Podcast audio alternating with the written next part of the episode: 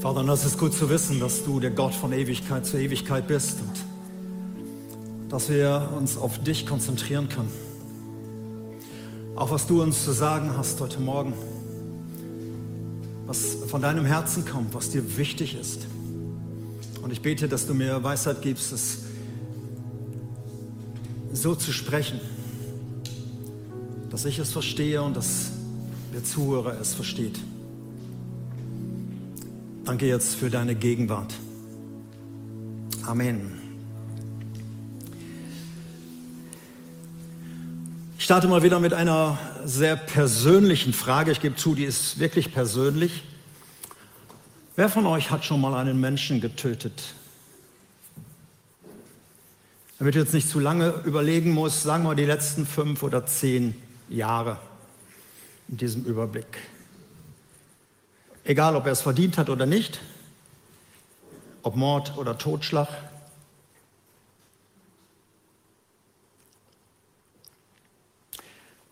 Ich sehe noch nicht so viele Hände. Für die Zuschauer, ich weiß nicht, wie du im Wohnzimmer, ob jemand aufgezeigt hat, hier sitzen natürlich auch Paare zusammen. Vielleicht traut der eine oder andere nicht, sich da zu melden. Aber hier im Saal hat niemand aufgezeigt. Und ich weiß nicht, wie es bei euch ist im Wohnzimmer. Ist doch eine sehr persönliche Frage. Wenn ich jetzt Johannes der Täufer wäre mit seinem Jargon, wie er die Menschen damals angesprochen hat, dann würde ich sagen, ihr Otterngezücht, ihr Heuchler, ihr frommen Bazillen. Ich werde euch am Ende der Predigt nochmal die Möglichkeit geben, nochmal eine Frage stellen. Aber so rede ich ja nicht. Ich bin Pastor der Gemeinde und ich soll auch nachher noch was zur Sondersammlung sagen. Deshalb sage ich, ihr Lieben, ist das wirklich so? Wir sind in einer Reihe von Dingen, die uns wichtig sind. Wir nennen das Grundüberzeugung, Werte. Dinge, wo wir sagen, hey, das mag anderen Kirchen und Gemeinden nicht so wichtig sein, aber uns in der Treffung Leben Gemeinde ist das wichtig. Und wir versuchen, diese Dinge auf so sechs, sieben Grundwerte zurückzubringen. Sie sollen kurz und knapp sein, dass man sie nicht nur kennt, deshalb predigen wir ja darüber, sondern dass man sie auch auswendig weiß. Wenn man gefragt wird, hey, was ist bei euch wichtig, dass man nicht nur die Vision der Gemeinde kennt, nicht nur den Auftrag, sondern auch wie wollen wir miteinander leben, denn das sind die Werte. Und wir erhoffen uns, dass je mehr wir diese Werte leben in unserem Alltag, in der Gemeinde am Sonntag, aber auch in der Woche, dass daraus eine Kultur entsteht. Gelebte Werte ergeben eine Kultur und dass Menschen sagen, hey, wow, in der Gemeinde möchte ich auch sein. Wie die miteinander umgehen, ey, woher kommt das? Marc hat am letzten Sonntag über den Grundwert 5 gesprochen. Die Reihenfolge liegt noch nicht ganz fest. Wir ermutigen uns. Er hat über Worte gesprochen, die gut tun, einen Menschen ermutigen, ihn zu stärken, ihn aufzubauen, ihm Leben zu spenden. Und ich rede heute mehr über das Gegenteil, über negatives Reden. Das Thema lautet negatives Reden unerwünscht. Also sind da zwei Negationen drin. Negatives Reden ist unerwünscht. Und ich denke, es ist wirklich, jedenfalls wenn ich an mich denke, es ist einer der schwersten, Werte auszuleben. Beziehungsweise etwas wieder neu zu verlernen, was man vielleicht lange Zeit getan hat. Und ich starte mit einem Vers, der hat es in sich, der hat auch mit der Frage am Anfang zu tun. Sprüche 18, die Verse 21, äh 20 und 21. Da heißt es, äh, Worte sättigen die Seele wie Speise den Magen. Das rechte Wort aus dem Mund eines Menschen stillt alle Wünsche. Das fasst so die Predigt vom letzten Sonntag zusammen. Ermutigung. Es ist wie eine gute Speise, die nicht hinter quer sitzt, sondern die einem richtig gut getan hat. Wer gerne redet, muss die Folgen tragen. Denn die Zunge kann töten oder Leben spenden. Das ist der Grundwert heute. Vers 21 übersetzt Martin Luther Kurz und knapp, Tod und Leben stehen in der Gewalt unserer Zunge. Du hast es also wirklich in der Hand bzw. im Mund, ob du Leben spendest oder ob du Tod bringst. Wie deine Worte und mit welcher Motivation deine Worte gesprochen worden sind. Was du dem Zuhörer bringst. Und wir haben uns schon 1998 über die Grundwerte unterhalten. Da hatten wir zehn, die wir jetzt ein bisschen zusammengedampft haben. Und damals hieß der Grundwert, wir sind davon überzeugt, dass das Reden übereinander, darum geht es, das Reden übereinander eine zerstörerische und negative Kraft innerhalb der Gemeinschaft ist. Und deshalb suchen wir das Gespräch miteinander. Lasst uns reden, aber nicht übereinander, sondern miteinander. Neu formuliert heißt mit altem Inhalt würde der Grundwert heißen, wir reden nicht schlecht übereinander, sondern klären Konflikte. Und über die Sachen möchte ich mit euch ein bisschen nachdenken. Noch einmal zum Verständnis, unsere Werte sind nicht das, was wir im Augenblick schon alles machen, sondern das ist eine Zielvorgabe. So wollen wir leben. So war es bisher und so werden auch die beiden letzten Werte eben sein, heute und nächsten Sonntag. Das ist so eine Zielvorgabe und sagen, so wollen wir leben. Da ist noch Luft nach oben. Manche machen es schon teilweise, weil unsere Grundwerte sind ja schon recht lang. Aber wir wollen an diesen Dingen wirklich uns herausfordern lassen. Und ihr Lieben, ich glaube, es würde jedem Einzelnen von uns kalt den Rücken runterlaufen, wenn wir einmal wirklich wüssten, wie viele Kirchen und Gemeinden im Laufe von Jahren und Jahrzehnten ihren Dienst einstellen mussten, die Türen schließen mussten, aufgrund von negativem Reden untereinander. Viel, viel mehr als theologische Streitigkeiten, sondern dass Menschen einfach negativ miteinander umgegangen sind. Das würde uns den Rücken kalt runterlaufen, wenn wir wüssten, wie viele Menschen auch in Kirchen und Gemeinden, und sie sagt bewusst Kirchen und Gemeinden, mit Worten hingerichtet worden sind. Es würde uns den Rücken runterlaufen, wenn wir wüssten, wie viele Opfer heute Morgen hier sitzen und wie viele Täter. Und da bin ich völlig überzeugt. Ich rede heute Morgen nicht nur zu Opfern, dass du das mal erlebt hast, wie über dich geredet wurde, sondern ich rede auch zu mir und zu uns als Tätern. Und wie viele Menschen lebensunfähig heute sind, obwohl sie schon 30, 40 Jahre alt sind, vielleicht auch 50, 60, die immer noch an Botschaften leiden, die damals hineingesprochen wurden, an negativen Dingen. Sowas wie dich, was haben wir, wie haben wir das verdient? Oder aus dir wird doch sowieso nichts. Und so all die Botschaften, so Worte, die gekommen sind, die von der Kindheit an vielleicht noch da sind und sie sind immer noch da und hindern dich am Leben, waren todbringende Botschaften, die dich bis heute beziehungsunfähig machen, die dir bis heute wehtun, die dich heute immer noch antriggern. Worte. Und deshalb ist die Bibel so deutlich an diesem Punkt. Und da sind nicht so Nettigkeiten drin, wo es heißt, ach, lasst das ein bisschen mal sein oder fahrt das mal alles ein bisschen runter, werdet mal ein bisschen netter mit den Worten, sondern wenn Gott etwas sagt, und da werde ich gleich die Stellen lesen, dann ist das sehr, sehr harte Ausdrucksweise oft. Weil er einfach, weil Gott weiß, Unsere Worte haben eben die Macht, Leben zu bringen oder den Tod zu bringen. Und das müssen wir wissen. Und wir können unsere Worte nicht wieder zurücknehmen. Sie haben eine Auswirkung. Das war damals so und das ist heute in den digitalen Medien noch viel, viel mehr.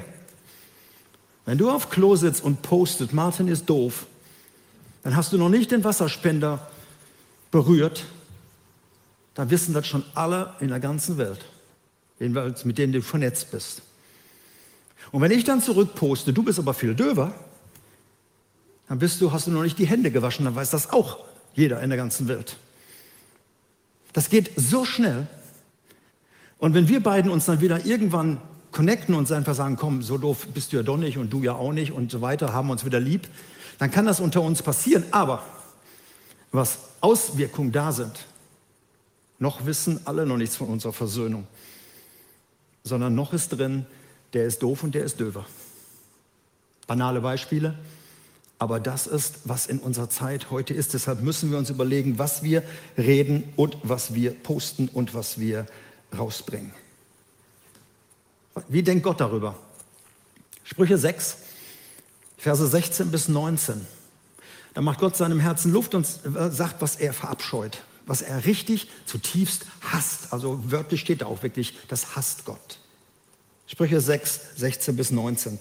Sechs Dinge verabscheut der Herr. Das siebte kann er erst rechtlich ausstehen. Überhebliche Augen, das ist Stolz. Eine lügnerische Zunge. Hände, die schuldlose Menschen töten. Einen Kopf, der böse Pläne ausheckt. Meistens beginnen unsere Worte da, mit unserem Denken. Füße auf verbrecherischen Wegen. Einen Zeugen, der nicht die Wahrheit sagt. Und einen Menschen, der Brüder gegeneinander aufhetzt. Von sieben Dingen, wo Gott sagt, das finde ich unglaublich, das hasse ich wie die Pest, sind vier Dinge, die mit unseren Worten, unserem Denken und unseren Worten zu tun haben. Und das gehört ja zusammen, unser Denken und unsere Worte. Vier von sieben haben damit zu tun, wo Gott sagt, will ich nicht. Vielleicht denkst du ja, das Altes Testament. Gucken wir mal, was im Neuen Testament steht. Römer 1, 28 bis 31.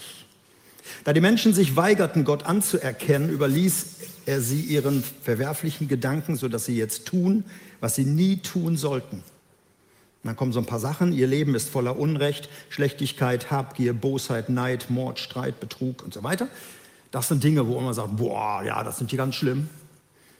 Aber die Liste geht weiter. Sie reden hinter dem Rücken über andere und verleumden ihre Mitmenschen.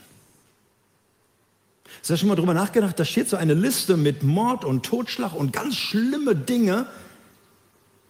Und dann steht da, sie reden hinter dem Rücken und sie verleumden. Dann kommen noch ein paar andere Sachen.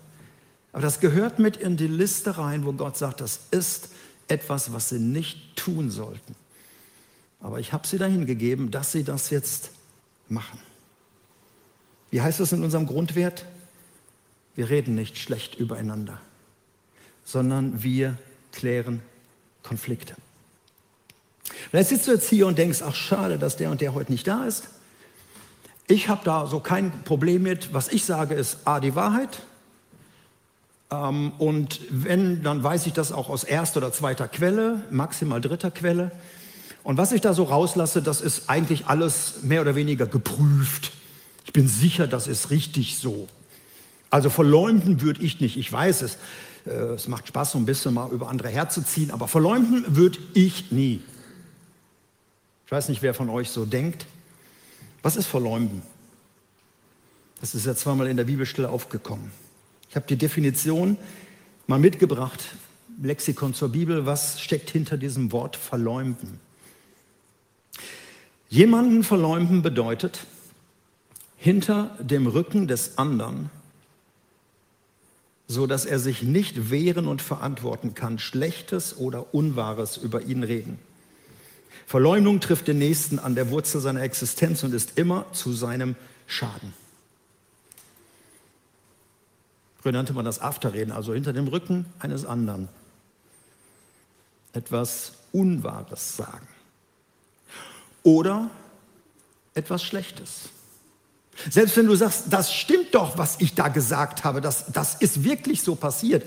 Wenn es schlecht ist und wenn es dem anderen nicht weiterhilft, wenn es zu seinem Schaden ist, ist es Verleumdung. Ist es das, was wir Rufmord nennen. Er kann sich im Augenblick nicht wehren. Er kann nicht sagen, hey, stopp mal, stopp mal, Moment, da hast du mich völlig falsch verstanden. Das habe ich doch gar nicht so gemeint. Oder du hast jetzt hier nur die Halbwahrheit gesagt. Er kann das nicht, weil er nicht da ist. Drumherum sind die, die das meistens auch gar nicht angehen. Aber in dem Moment bringst du seinen Ruf, ermordest du ihn mit, mit deinen Worten. Du posaunst es raus. Und selbst nochmal, wenn du es hinterher mit ihm klärst, Das, was du einer Gruppe auf der Arbeit, in der Gemeinde, wo auch immer gesagt hast, es kommt nicht zurück. Menschen haben es gehört. Und es beginnt, es beginnt ganz normal beim Kaffeetrinken. Nach einem schönen Hauskreisabend bei einer Tasse Tee kann man herrlich Menschen töten, die gerade nicht da sind. Irgendeine Gruppe. Klatschen und tratschen. Gerede. Früher nannte man das üble Nachrede. Heute nennt man das Klatschen, Tratsch. Und manche sagen, ja, das ist, jetzt sei doch nicht so streng, das macht doch auch Spaß, so ein bisschen über Frauen herzuziehen und ein bisschen über Männer herzuziehen und so ein bisschen sagen, wie es, ich meine, solange das über Borussia Dortmund und Bayern ist, ist das alles in Ordnung. Aber wehe, mein Verein kommt in Verruf. Noch eine Definition von Gerede und Klatsch. Eben war Verleumdung. Was ist Gerede? Etwas über den anderen erzählen ist dann Gerede, wenn das Weitererzählen nicht zur Lösung des Problems jener Person beiträgt. Andere Personen werden lediglich informiert und tragen dann das weiter. Auch wenn man versprochen hat, ich sag's keinem. Beim nächsten sagst du, hey, ich muss das auch versprechen. Bitte versprich mir das auch, dass du es nicht weiter sagst. Dieses Problem wird nicht gelöst. Es wird nur etwas weitergetragen und das ist negatives Reden. Es betrifft Menschen in ihrer Existenz, es betrifft Menschen in ihrem Glauben, es betrifft Menschen in ihren Wünschen, es betrifft Menschen in ihrer Persönlichkeit. Wer immer das ist. Es geht bei diesen ganzen Sachen nur um Verbreitung. Es geht nicht darum, dass man sagt, hey, ich muss das lösen. Da kommen wir gleich drauf. Wie kann ich positiv das einsetzen? Sondern es geht um das Schwatzen. Es geht um dieses, ich gebe zu, es ist manchmal ein geiles Gefühl, einfach mal das so rauszulassen. Und wir leben in einer Welt, wenn du das Internet oder die Zeitung oder was auch immer aufmachst, da ist nur, das Negative lässt sich so gut verkaufen.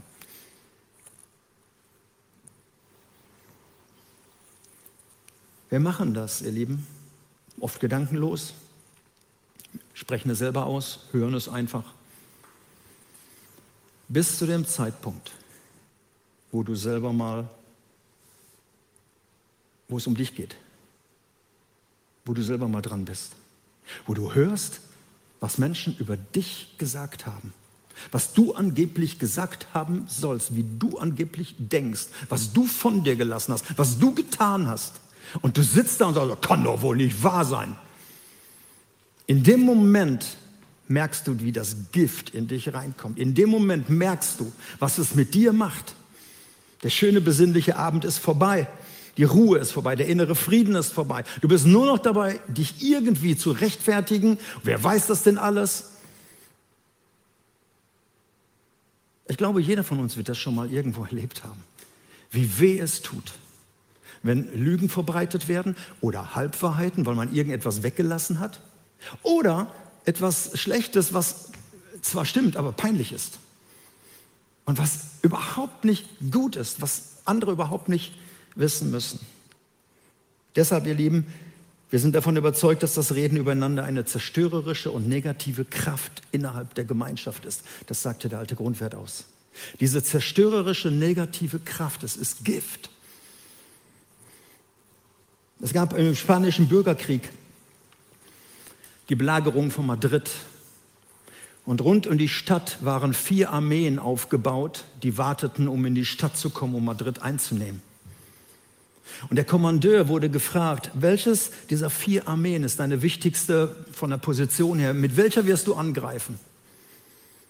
Und er sagte, es ist die fünfte Armee. Und dann wurde er gefragt, wo ist die fünfte Armee? Und dann sagte er, die ist schon in der Stadt. Die ist schon in Madrid. Und die werden uns die Tore aufmachen. Die arbeiten schon für uns. Und die werden dafür sorgen, dass wir einmarschieren können. Ihr Lieben, ich bin davon überzeugt, dass unser Gegenspieler, der Vater der Lüge, in jeder Kirche, in jeder Gemeinde, in jeder Firma, in jedem Unternehmen seine fünfte Armee aufbaut mit dem Ziel der Zerstörung, diese zerstörerische Kraft. durch negatives Reden übereinander, dass Einheit zerbrochen wird, dass Menschen nicht mehr zusammenstehen, sondern gegeneinander stehen, dass schlecht übereinander geredet wird. Und wenn das einmal in eine Kirche, in eine Gemeinde reinkommt und man redet über die einzelnen Gruppen und über den und über jenen und es ist ein, ein Geschwür, die Einheit ist verloren und die Türen gehen auf und die Kirche kann eingenommen werden, ihr Lieben. Sie verliert ihre Kraft, sie verliert ihre Einheit. Und deshalb ist es so wichtig, dass du es auch weißt. Du bist herzlich eingeladen vom Vater der Lüge, in der fünften Armee mitzumachen. Ob es die jetzt in der Firma ist oder ob es die in deiner Nachbarschaft ist oder ob es die in der Gemeinde ist. Du kannst in der fünften Armee Karriere machen. Du kannst dich einsetzen lassen. Wenn du das Gehege deiner Zähne, das Organ, was dahinter steckt, nicht im Zaum halten kannst, dann gehörst du in diese fünfte Armee. Und der Feind kann dich gebrauchen. Aber sei sicher, auch wenn du dort Karriere machst, sei sicher, wer der Kommandant der fünften Armee ist. Und das ist unser Gegenspieler. Es geht um Zerstörung, es geht um, um Entkräftigung der Gemeinschaft. Die Einheit soll verloren gehen. Ihr Lieben, ich glaube, die Pandemie des negativen Redens ist weitaus, weitaus schlimmer als die ganze Pandemie, die wir in den letzten 15 Monaten hatten und wo wir immer noch ein bisschen drin sind. Weitaus schlimmer. Die Inzidenzzahlen sind wesentlich höher von Opfern. Und gegen dieses negative Reden schützt auch keine Impfe, auch keine zweite Impfe. Eigentlich nur ein geistlicher Mundschutz. Dass wir das geistlich lernen. Irgendwann werden wir die Masken ja wieder ablegen, hoffentlich. Aber dass wir sagen, hey, ich möchte gern auf das Gehege meiner Zähne achten. Ich möchte nicht jemand sein, der in der fünften Armee missbraucht wird, weil er in einer Kleingruppe im Untergrund oder wie auch immer negativ redet über andere Menschen. Eine Challenge ist eine Herausforderung. Stell dir mal vor, du würdest dir heute nach diesem Gottesdienst eine, diese Herausforderung stellen. Ich sage nichts mehr, ich, ich will mich bemühen, das musst du üben. Ich sage nichts mehr über eine Person, was ich nicht bereit wäre zu sagen, wenn die Person anwesend wäre. Dann meidest du dies hinter dem Rücken. Jesus hat auch, ah, seine Worte waren mit Salz gewürzt, er konnte sehr scharf reden, auch über die Pharisäer. Aber er war kein Gutkind, der außen so geredet hat und innen drin so, sondern er hat sowohl bei seinem Jüngerkreis alleine wie auch vor den Pharisäern. Er hat deutliche Worte gesagt. Es geht darum, wir dürfen deutliche Worte sprechen, aber dieses hintenrum, dieses, dieses Tun als auch und hintenrum, wenn der andere sich nicht wehren kann, das ist das Gefährliche. Noch ein Bibeltext, 3. Mose 19. Verbreitet keine Verleumdung über eure Mitmenschen. Sucht niemand dadurch aus dem Weg zu schaffen, dass ihr vor Gericht falsche Anschuldigungen gegen ihn vorbringt. Das sind Verleumdungen. Wenn du etwas gegen deinen Bruder, deine Schwester hast, dann trage deinen Groll nicht mit dir herum. Rede offen mit ihnen darüber, sonst machst du dich schuldig. Rede offen mit ihnen darüber. Statt Menschen irgendwo mit reinzuziehen in diesen Konflikt, den sie überhaupt nichts angehen, suchen wir den Konflikt zu lösen. Direkt hinzugehen, nehmen Hilfe in Anspruch. Wir haben eine wunderbare Arbeit der Friedensstifter. Und manche haben das schon in Anspruch genommen und haben gesagt, hey, wir kommen nicht mehr miteinander zusammen und ich brauche jemand eine Moderation. Ihr Lieben, wir wollen ja nicht so tun, als ist alles gut. Wir haben ja auch Konflikte und wir haben ja auch Meinungsunterschiede. Und das ist auch okay so. Und wir müssen auch manchmal ein, ein gutes, kritisches Feedback auch geben. Es geht ja nicht darum, hier den Mund zu verbieten und sagen, nur noch nette Sachen sagen. Es geht darum, mit der wirklichen Intention, ich möchte einen Konflikt lösen. Ich möchte einem Menschen weiterhelfen. Auch wenn ich mal was Kritisches sage, ich möchte, dass er ermutigt wird und nicht einfach so weiterlaufen kann. Die Bibel ist da kurz und knapp. Wenn jemand an dir schuldig wird, wenn jemand dir an den Karren pinkelt, irgendetwas tut, was dir nicht gefällt, dann geh zu ihm hin oder geh zu ihr hin und versuche es zu klären. Das ist das Erste. Ruf nicht erst alle möglichen Leute an und bau dir so einen Fankreis auf, sondern geh erstmal hin. Und wenn ihr das klären könnt untereinander, face to face, Zoom zu Zoom, dann hast du einen Bruder gewonnen. Wenn er oder sie nicht wollen, dann ruf immer noch nicht deinen Fankreis an, sondern hol dir einen Moderator. Hol dir jemanden an deine Seite und sag, ich möchte den Konflikt klären. Ich möchte nicht so weiter mit dieser Person so leben müssen. Hier ist etwas, was wir klären müssen. Und erst wenn er dann immer noch nicht hört, oder sie, dann gibt es an die Gemeindeleitung oder an die Bereichsleitung oder an deinen Hauskreis und sagst, hey, ich habe alles versucht, versucht ihr das. Wir wollen Konflikte klären. Wir wollen sie nicht schwelen lassen, einfach sagen, komm, lass es doch. Wir, also unter den Teppich kehren. Das ist hier sowieso schwierig, weil wir Linoleum haben. Sondern einfach zu sagen, wir wollen die Sachen klären, aber wir wollen biblisch damit umgehen. Ich möchte einen Text zum Ende jetzt lesen, der klassisch ist, wenn man über Reden spricht. Das ist der Jakobus-Text. Und de, als ich den nochmal so gelesen habe, da habe ich gedacht, es ist eigentlich, ja, es ist eigentlich äh, wohltuend, dass sie damals auch die Probleme schon hatten. Dass das nicht ein neues Phänomen ist, schlechtes Reden, sondern auch damals im Alten wie im Neuen Testament kannten die das. Und Jakobus war ähnlich wie der Täufer Johannes einer, ein Freund klarer Worte. Und so hat er auch seine E-Mail geschrieben, so hat er auch seinen Brief geschrieben. Und ich lese das jetzt einfach mal. Du kannst die Augen schließen, kannst aber auch mitlesen, was Jakobus schreibt. Es sind zehn Verse. Wir alle sind in vieler Hinsicht fehlerhafte Menschen. Wer nie ein verkehrtes Wort redet, ist ein vollkommener Mensch.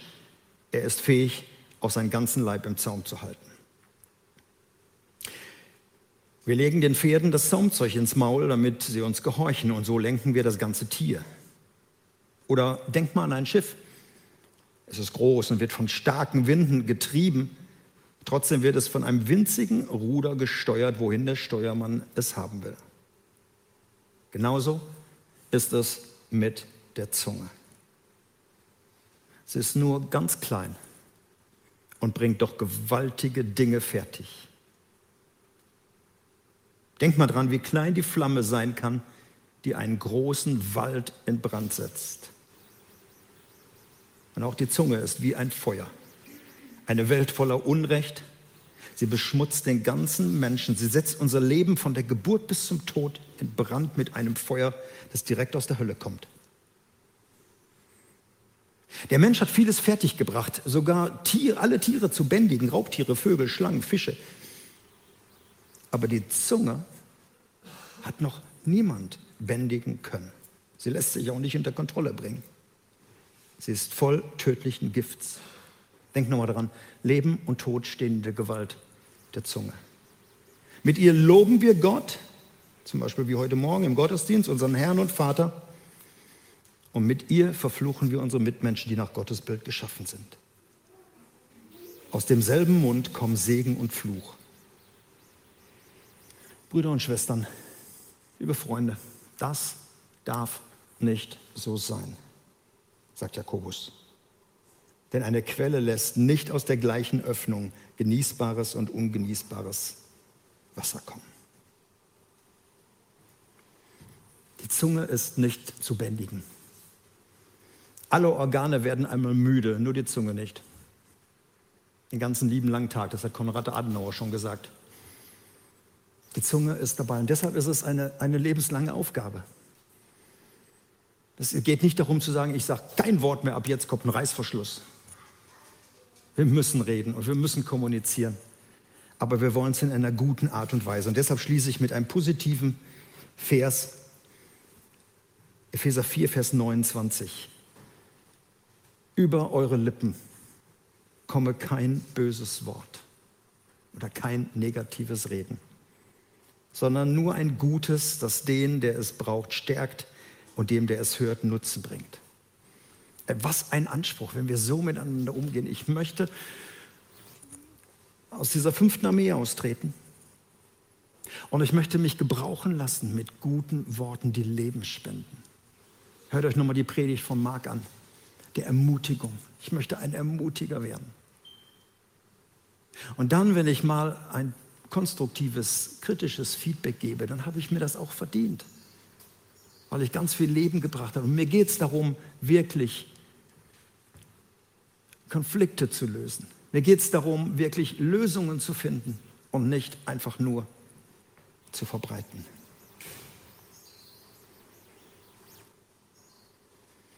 Der Mensch prüfe sich aber selbst, steht es oft in der Bibel. Deshalb frage ich dich jetzt heute Morgen, frage ich dich, da wo du jetzt gerade bist, welche Hintergründe möge es haben, dass du bisher so gedankenlos oft geredet hast über andere?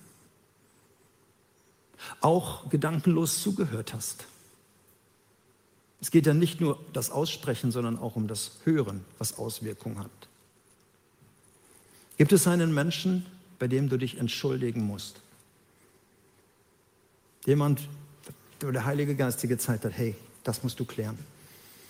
Du hast hier etwas verbreitet. Du hast hier einen Menschen in Verruf gebracht. Du hast hier Rufmord betrieben. Dann nützt es nichts zu sagen, mache ich jetzt nie wieder, sondern vielleicht ist es gut anzurufen, dich zu entschuldigen. Und die letzte Frage, wie möchte ich in Zukunft reagieren, wenn in meinem Umfeld, am Arbeitsplatz, in der Gemeinde, in meinem Hauskreis, wo auch immer, ein Mensch über einen Menschen negativ geredet wird? Will ich nur hören und sagen, geht mich nichts an oder will ich kritische Rückfragen stellen? Zu sagen, hey, warum erzählst du mir das eigentlich? Stimmt das auch, was du sagst? Warum erzählst du mir das? Lasst uns unangenehme Menschen an dem Punkt werden. Vielleicht meiden uns die Tratscher, aber sei froh.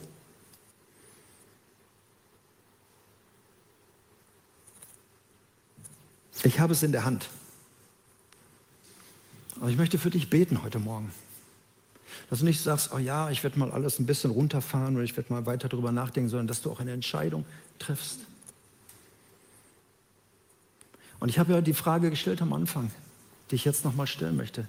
Wer hat schon mal einen Menschen getötet? Ist jemand hier, der sagt, ja.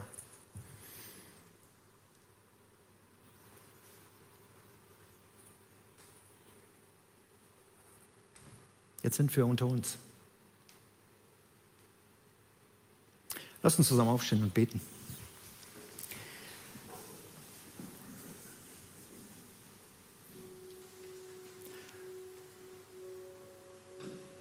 Jesus, wir wollen auch an diesem Punkt von dir lernen. Von dir heißt es, du warst voller Gnade und Wahrheit. Du hast die Wahrheit geredet. Du hast nicht hinterm Berg gehalten. Du hast Tacheles geredet. Du hast scharf geredet. Du hast Dinge beim Namen genannt. Und trotzdem war da so viel Gnade. Und bei uns ist oft so viel Ungnade. Mein Reden ist doch vergiftet. Und Heiliger Geist, ich bete, dass du uns wirklich an diesem Punkt wach machst und dass du sagst, hey, das ist etwas, was wir gemeinsam tun sollen, tun müssen. Dieses negative Reden. Wir wollen raustreten aus der fünften Armee. Ich möchte durch mein Leben nicht mehr Einheit gefährden. Ich möchte Menschen nicht in Verruf bringen. Auch keine Gemeinden und keine Kirchen. Auch das ist so leicht. Und ich bete, Geist Gottes, dass du uns daran erinnerst, wenn wir in die Woche gehen, dass diese Worte, die heute gesprochen worden sind, in unsere Erinnerung kommen.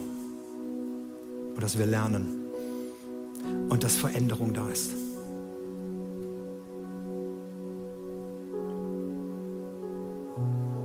Das bete ich in Jesu Namen.